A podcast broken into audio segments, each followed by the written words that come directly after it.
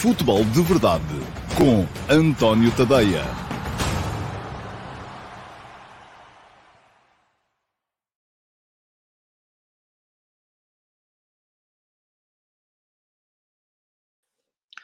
Olá, muito bom dia a todos, sejam muito bem-vindos à edição número 691 do Futebol de Verdade. Hoje é segunda-feira, dia 14 de novembro de 2022. Está aí quase o Campeonato do Mundo. O, a Liga Portuguesa já está, ainda não está de férias. Ainda vamos ter hoje um jogo que encerra a 13ª jornada, mas entra de férias hoje. E, portanto, uh, esta semana uh, vou aproveitar as edições do Futebol de Verdade desta semana para fazermos aqui uma espécie de uh, balanço a esta primeira parte da época. Não é bem primeira metade, porque ainda falta mais de metade de campeonato. Estão jogadas 13 jornadas, isso significa que ainda faltam 21, uh, portanto, uh, é quase um primeiro terço, enfim, não é um bocadinho mais do que um primeiro terço, mas já sabem, esta semana uh, vamos aqui nas edições que restam do Futebol de Verdade, terça, quarta, quinta e sexta, fazer uma espécie de balanço às, às, um, às principais equipas do campeonato, o que é que correu melhor do que esperavam, o que é que correu pior do que esperavam, vão-se preparando para isso, porque a vossa opinião aqui, como sabem, conta sempre e bastante. Novidade para hoje. O programa de hoje vai mesmo ter que acabar a uma hora. Vou ter uh, que interromper e hoje vai mesmo ser meia hora, até se calhar um bocadinho menos.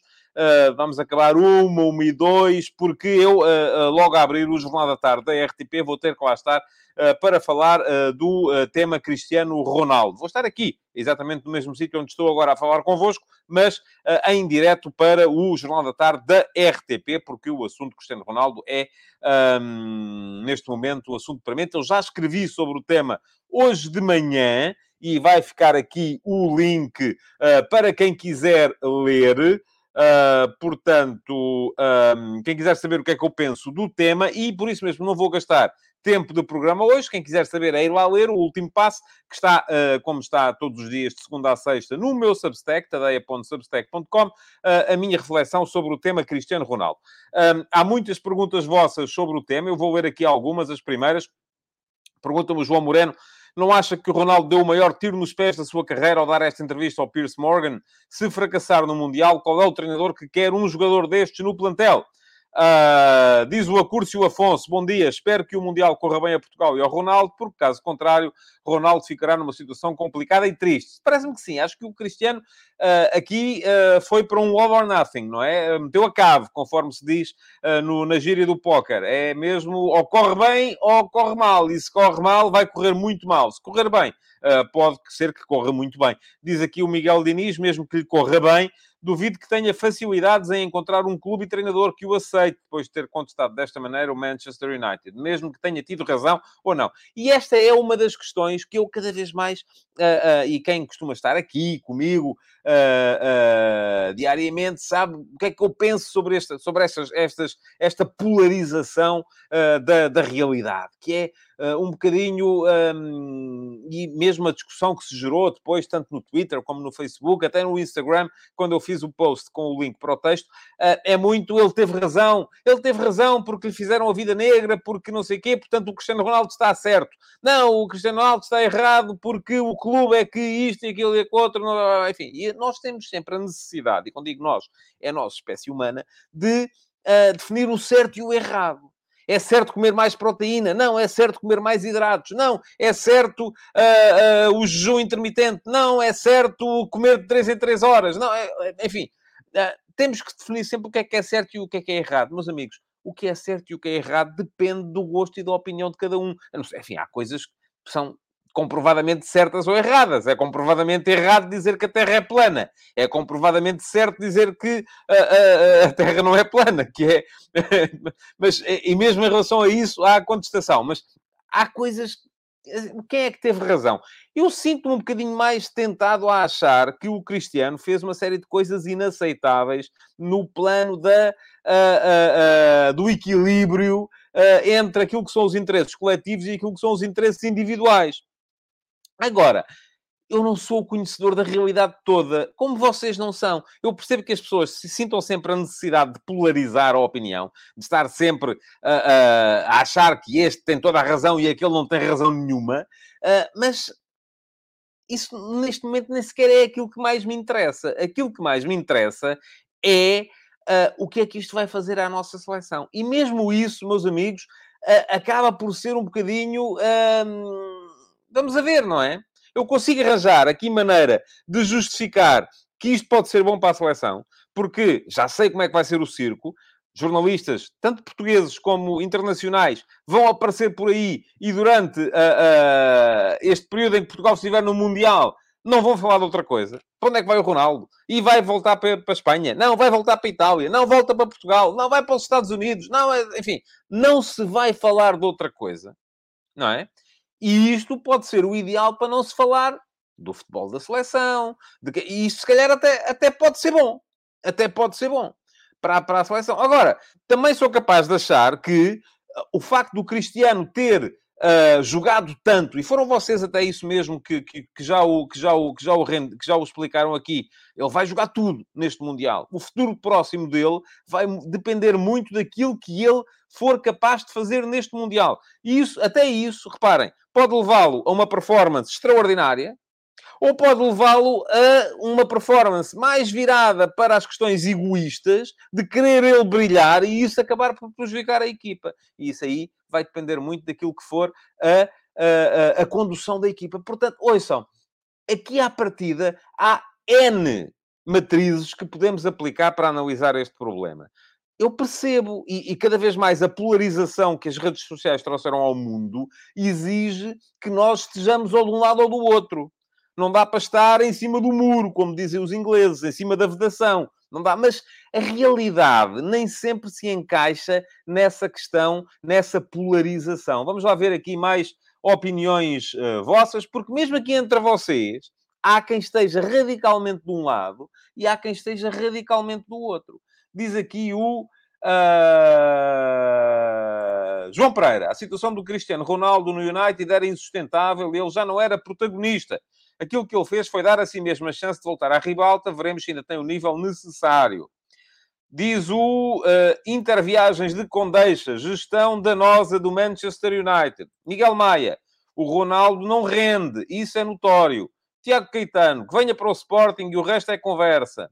Uh, Rui Miguel Alves Coelho, não sei é como diz isto antes de sair do clube. Uh, e diz aqui o uh, Paulo Ribeiro: morreu-lhe um filho. Parece-me que o clube teve zero sensibilidade. Não há ninguém certo nesta novela, ninguém esteve bem. Um, portanto, diz o Sérgio Russo: o Cristiano ainda não aceitou que está a envelhecer e a perder performance.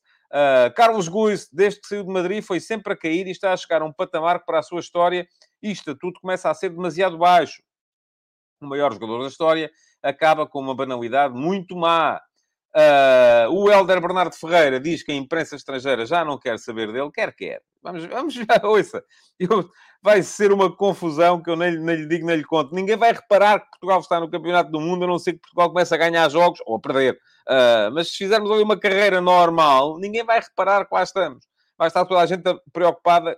O Cristiano ainda vende muito jornal, ainda dá muita audiência à televisão, uh, ainda é uh, uh, muito aquilo que uh, a, a, comunicação social internacional um, quer. Bom, vamos em frente, porque a emissão de hoje é de facto mais curta e apesar de hoje não haver pergunta na MUS, porque à segunda-feira nunca há pergunta na MUS, um, há mais coisas para, para fazer um, para vos falar, nomeadamente, os jogos deste fim de semana da Liga Portuguesa.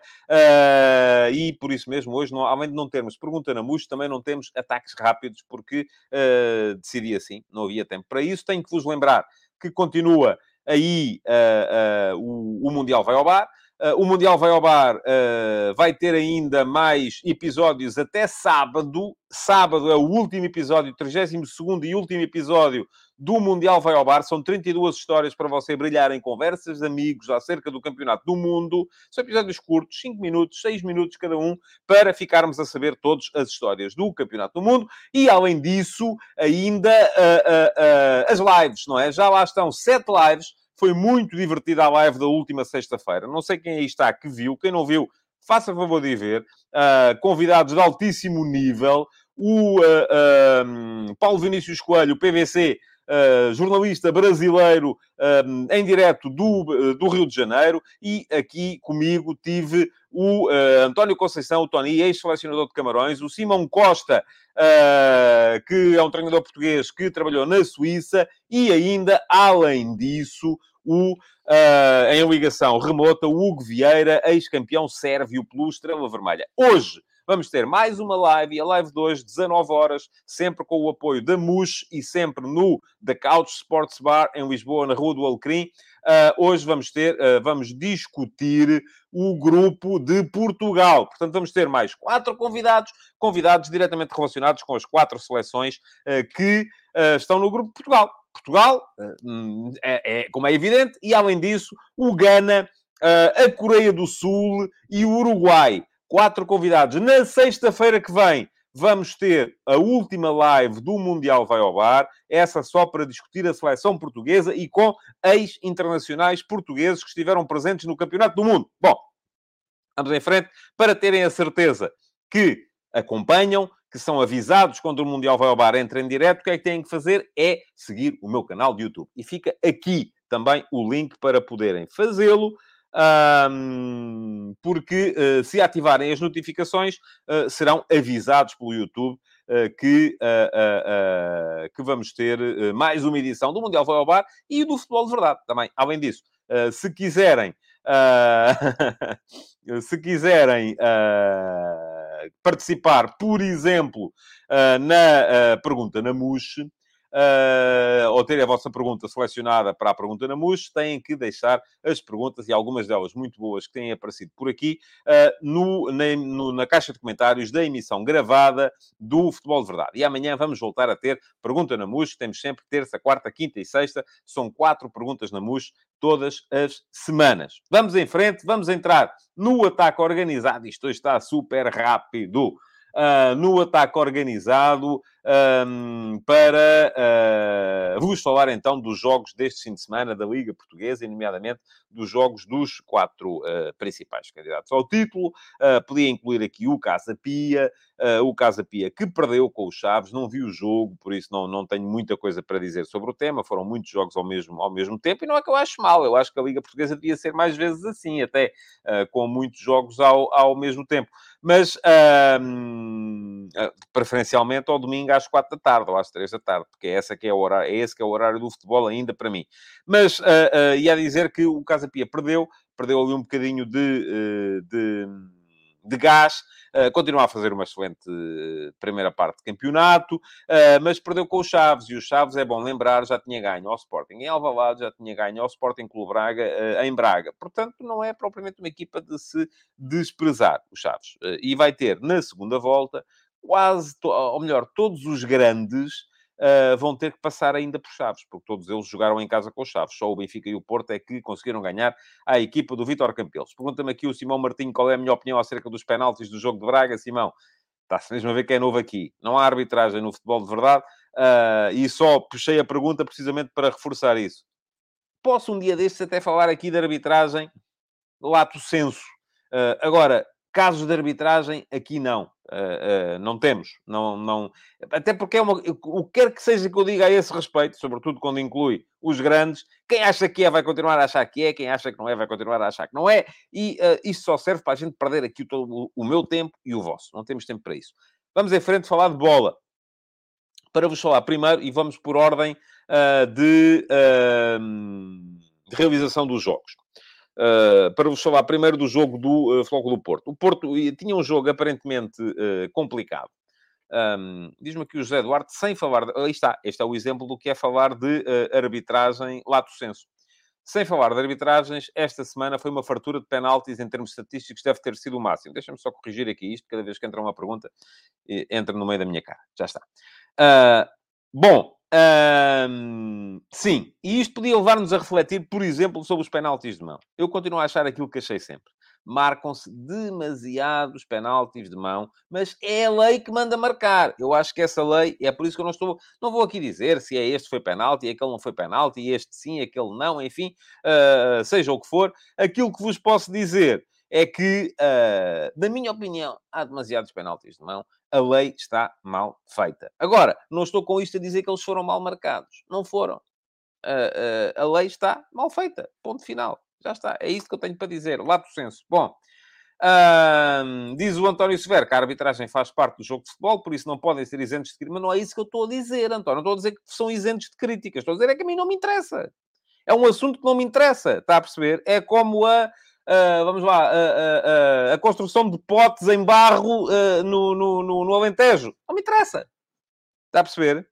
Pronto. E como não me interessa, não é tema que me interessa aqui gastar tempo com ele. e mesmo assim, já estou a gastar tempo a mais. Pergunta-me o Paulo Neves se vou falar sobre a arbitragem no Mundial. Não. Não, não, não estou para isso. Vamos em frente. Jogos. Porto. Boa Vista Porto. O Porto tinha um jogo aparentemente complicado. Um jogo com o Boa Vista. E o Boa Vista, uh, já tínhamos uh, visto o Boa Vista, hum, já tinha ganho ao Sporting, mas também é verdade que não ganhava nenhum jogo desde que ganhou ao Sporting. o Boa Vista, mesmo no jogo com o Benfica, que perdeu, tinha sido capaz de complicar a vida ao Benfica até determinada altura.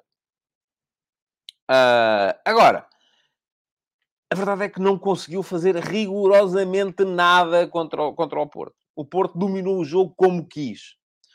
E isto, do meu ponto de vista, teve a ver com três uh, fatores. Primeiro fator, uma abordagem muito séria da equipa do Porto, forte na pressão. Vou dizer-vos assim, foi o primeiro jogo desta época em que gostei francamente da exibição do Evanilson. Gostei. Acho que esteve forte na pressão, esteve forte na criação uh, e por isso mesmo foi uma peça importante, embora não tão importante, ainda assim, do meu ponto de vista, quanto o Taremi, quanto o Galeno, quanto o Otávio, que foram uh, os três melhores jogadores no, no, no, campo. Muito bem a equipa do Porto, a ser capaz de uh, muitas vezes alternar jogo entre linhas com jogo em profundidade, jogo curto com jogo longo, e isso já sabe que é uma das chaves para ser capaz de ganhar. Depois, mais dois fatores compreendi mal uh, a razão pela qual jogadores como o Kenji Gorré, como o Bozenic, um, não foram titulares nesta equipa do Boa Vista. Uh, Parece-me que são jogadores, uh, e, e, já no jogo com, com, com, o Benfica e com o Sporting, o Bruno Lourenço também. Embora o Bruno Lourenço com o Benfica não tenha feito nada de especial, com o Sporting foi ele a chave da vitória. Uh, mas parece-me que são jogadores que, que, fazem um bocadinho de sentido na equipa titular do Boa Vista. Mas a verdade é que estavam fora. Não sei se a estratégia do Petit era aguentar para os lançar mais tarde. É possível que, que, que sim.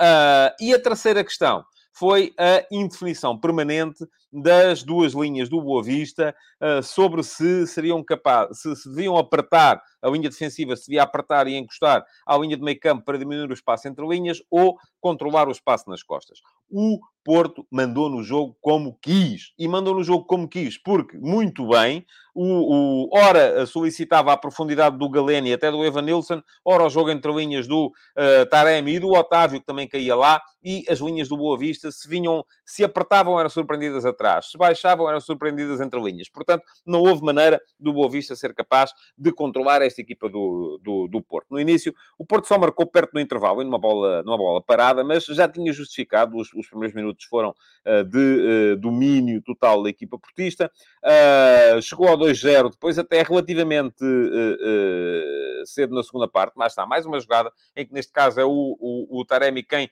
mete a profundidade, foi a seguir um canto também, mas o Taremi mete a profundidade no passo profundo do, do Otávio para depois solicitar a entrada do Eustáquio entre, uh, à frente da, da, entre as duas linhas, e isto acabou por destruir a equipa do Boa Vista, vitória tranquilíssima do Porto, a justificar uma ida para férias com uh, mais uh, uh, vontade que o campeonato volte para ver se é capaz de reduzir a distância, que é complicada ainda neste momento, para o Benfica. E depois o Benfica. Ora, o Benfica voltou o Roger Schmidt a entrar com o seu 11 de galo, e eu estou, deixem-me só olhar para as horas, temos 8 minutos até tocar a buzina. Um, estão para aí a discutir se o Galeno é português ou brasileiro, é, mas eu não sei, nem, nem percebi o início uh, da, da conversa. Uh, ah, foi o João Moreno, uh, que diz aqui que o Galeno é talvez o velocista a par do Guedes, que podia fazer falta à seleção. Uh, não vamos perder, não vamos uh, discutir isso hoje. Uh, não vamos discutir isso hoje. O Galeno fez um grande jogo. Um, hoje não quero estar aqui a discutir a, a, a seleção. Benfica, mais uma vez Roger Schmidt a meter o 11 de gala. É sempre o mesmo 11. É extraordinário. E eu volto a dizer, creio que o Roger Schmidt terá sido quem fez a melhor avaliação, e eu contra mim falo, contra mim falo, uh, a melhor avaliação daquilo que eram as vicissitudes desta liga com interrupção de um mês e meio, agora nos meses de novembro e dezembro. Esticou até não poder mais, e a verdade é que a dinâmica das vitórias foi puxando a equipa e o Benfica voltou. Enfim, este jogo com o Gil Vicente controlou, eh, nem precisou de jogar muito bem. Acho que o Benfica fez, uh, fez, uma, uma, fez uma exibição uh, tranquila, sem precisar sequer de acelerar. Marcou cedo de, de, de, de penalti. O, o, Rafa já tinha metido uma bola no poste antes disso, mas estava em posição de, fora de jogo sofreu o empate, mas depois viu-se o Gonçalo Ramos. Gonçalo Ramos aparentemente uh, moralizado uh, na sequência também da sua, da sua convocatória para o, para o Campeonato do Mundo. Uh, fez dois golos. O primeiro numa, foi só encostar, numa boa jogada entre o Rafa e o Neres. Uh, o segundo com um belíssimo cabeceamento após um belíssimo cruzamento do, do, do Enzo Fernandes. Até final o Benfica ainda meteu mais uma bola no poste. Enfim, um, exibição tranquila contra um Gil Vicente que neste momento vale muito menos do que valia na, na época passada. Mas uh, o que o Benfica precisava mesmo era de somar mais três pontos antes de chegar, à, à, antes de chegar à interrupção uh, de, para o Campeonato do Mundo. Diz aqui o Ruben Lima, portista, conforme se pode perceber pela, pela imagem. O Benfica tem um problema, tem dois grandes centrais no banco, onde pagou caro por eles, e o titular é o António Silva, mas eles vão ter de jogar. Agora vamos ver como será a solução para isto. Pois é, vamos ver. Um, eu até creio, enfim, eu acho que a, a, a, melhor solução para o Benfica, como é evidente, era manter o António Silva. Porque o António Silva está a jogar bem. Uh, Parece-me que vendê-lo já pode ser uh, precipitado. Uh, mas há ali um problema de facto para gerir, porque há dinheiro investido no João Vitor, há dinheiro investido no Lucas Veríssimo e eles vão ter que jogar. não sei se será arriscado, quer dizer, sei, é arriscado o Benfica abdicar desde já eh, de algum dos centrais, seja do Otamendi, porque se fala há muito tempo do seu regresso ao River Plate, ou da sua entrada no River Plate, que eu creio que ele nunca lá jogou, eh, mas é o clube do coração dele, eh, seja do António Silva, que é um jogador que vai ter mercado. Agora, acho que é cedo uh, e pode ser arriscado no meio de um campeonato estar a vender titulares. Uh, vamos a ver como é que a equipa reage, mas também vai ser de facto um, um problema de perceber o que é que se vai fazer uh, com, com aqueles, com aqueles jogadores. que lá estão sem, sem jogar, diz aqui o Ricardo Mosquita, vão jogar agora para a taça da Liga. Pois vão. e depois a questão é o que é que vai acontecer a seguir, não é? Essa é que é, é, que é a grande questão. Um, diz aqui o Simão Martins se eu posso comentar as palavras do Roger Schmidt sobre o Grimaldo na seleção, se ele tem razão uh, e se há melhor para o lugar dele. Ó oh, Simão, uh, as seleções são escolhidas, e eu expliquei isso no, no aqui há dias, uh, quando escrevi sobre esse, sobre esse tema, não, não, especificamente sobre o tema do Grimaldo e sobre a seleção espanhola, mas sobre aquilo que presida as escolhas dos selecionadores. Uma seleção é uma equipa Uh, e, e, eu vou deixar-lhe aqui, Simão, depois se quiser voltar ao, ao, ao à gravação, vou deixar-lhe aqui um link para poder uh, ler o texto uh, sobre aquilo que é a formação de uma seleção. E há uma série de fatores que fazem com que, não necessariamente, os, os jogadores que são chamados para uma seleção sejam os melhores daquele país na sua posição. Podem não ser. Uh, podem ser os que melhor jogam com outros, uh, podem ser os que causam melhor grupo, uh, podem ser, pode, pode ser o, o, o, o, Luís Henrique apostou, e o Paulo Neves adora o Luís Henrique, substituiu o Ricardo Soares pelo Luís Henrique lá na, na, na no altar que, que tem junto à, à, à, televisão onde vê futebol para, para, para porque é um, é um treinador que aposta numa geração muito nova. O Luís Henrique formou o seu grupo e o grupo do Luís Henrique são os, os miúdos que ele tem chamado e é com esse grupo que ele vai, ponto final. Agora, depois está melhor jogador, o Sérgio Ramos é melhor do que os centrais? Eu acho que é, os centrais que a Espanha leva. Uh, mas o Luís Henrique formou o grupo com aqueles jogadores e, portanto, não vai mudar. Diz aqui o João Spínola, onde é que está? Se o jogador é o melhor, vai e ponto final. Não, João, não é assim. Não é assim. Porque se os meus dois melhores... Vamos imaginar, os meus dois melhores laterais não sabem que são, são jogadores que vêm para dentro e chutam em vez de cruzar. E eu depois quero ter um uh, ponta de lança que responde a cruzamentos. Não, se calhar aí não escolho o melhor ponta de lança nos cruzamentos laterais, escolho o melhor ponta de lança nos apoios frontais. E isto, eh, enfim, uma equipa é uma equipa. Isto não é, eu volto a dizer, não é o quadro de honra do Liceu, é uma equipa. Uh, e as equipas formam-se uh, de maneira, por exemplo, diz aqui o Uh, Tiago Caetano, que é do Sporting, ao contrário do, do, do, do Simão, que parece-me que é do Benfica. O Porro merecia, sim, é muito injusto, mas ainda é novo, vai a tempo. Lá está. O Porro fez um jogo na seleção espanhola, contra a Geórgia. Jogou mal nas horas. Terá perdido o comboio. É possível. Agora, depois, os grupos formam-se e, e, e, e, quando os grupos se formam, uh, enfim, não é? Vamos embora. E diz aqui o Rui Faria, vai acabar o tempo e não vai falar sobre o Sporting. Se fosse um espanhol, não interessa aqui. Lá está. Muito bem. Tem razão, Rui. Vamos ao Sporting. Um, antes disso, deixa-me só dizer uma coisinha sobre o Braga. O Braga ganhou. Eu não vi o jogo, só vi o resumo depois. Uh, ganhou na raça. Uh, aparentemente terá ganho bem. Uh, porque foi capaz de ir à procura do resultado, e era um resultado muito importante. A verdade é que uh, o, o Portimonense chegou à vantagem numa altura em que não o justificava, e o Braga teve que meter Uh, tudo para conseguir chegar à vitória, conseguiu já perto do fim, uh, correu riscos de a perder, mas depois há um penalti falhado de uma forma uh, extraordinária, a bola vai, entrou em órbita quase, e portanto acabou o Braga do meu ponto, por aquilo que vi do resumo, creio que o Braga justificou a vitória. Pergunta-me o Simão se os vermelhos do Braga limpam na taça da Liga, limpam sim senhores. Cartão vermelho, o jogador cumpre o castigo no jogo seguinte de qualquer competição nacional. Uh, se fossem acumulação de amarelos, é que não, tinham que ser cumpridos na, uh, na competição. Vamos ao Sporting, para, para chegarmos ao fim estamos quase, está quase a tocar a buzina. O Sporting, mais uma vez, voltou a mostrar-se igual àquilo que tem sido.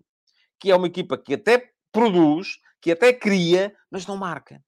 O Sporting, eh, antes de marcar o primeiro golo, e marcou o primeiro golo fruto de uma ação de pressão muito inteligente do Morita sobre o Pelé, eh, que faz a bola sobrar para o Paulinho, eh, e o Paulinho consegue desviá-la do guarda-redes e depois acaba o, o, o trincão por encostar, até para evitar a intervenção do adversário, que podia eventualmente... Aí está.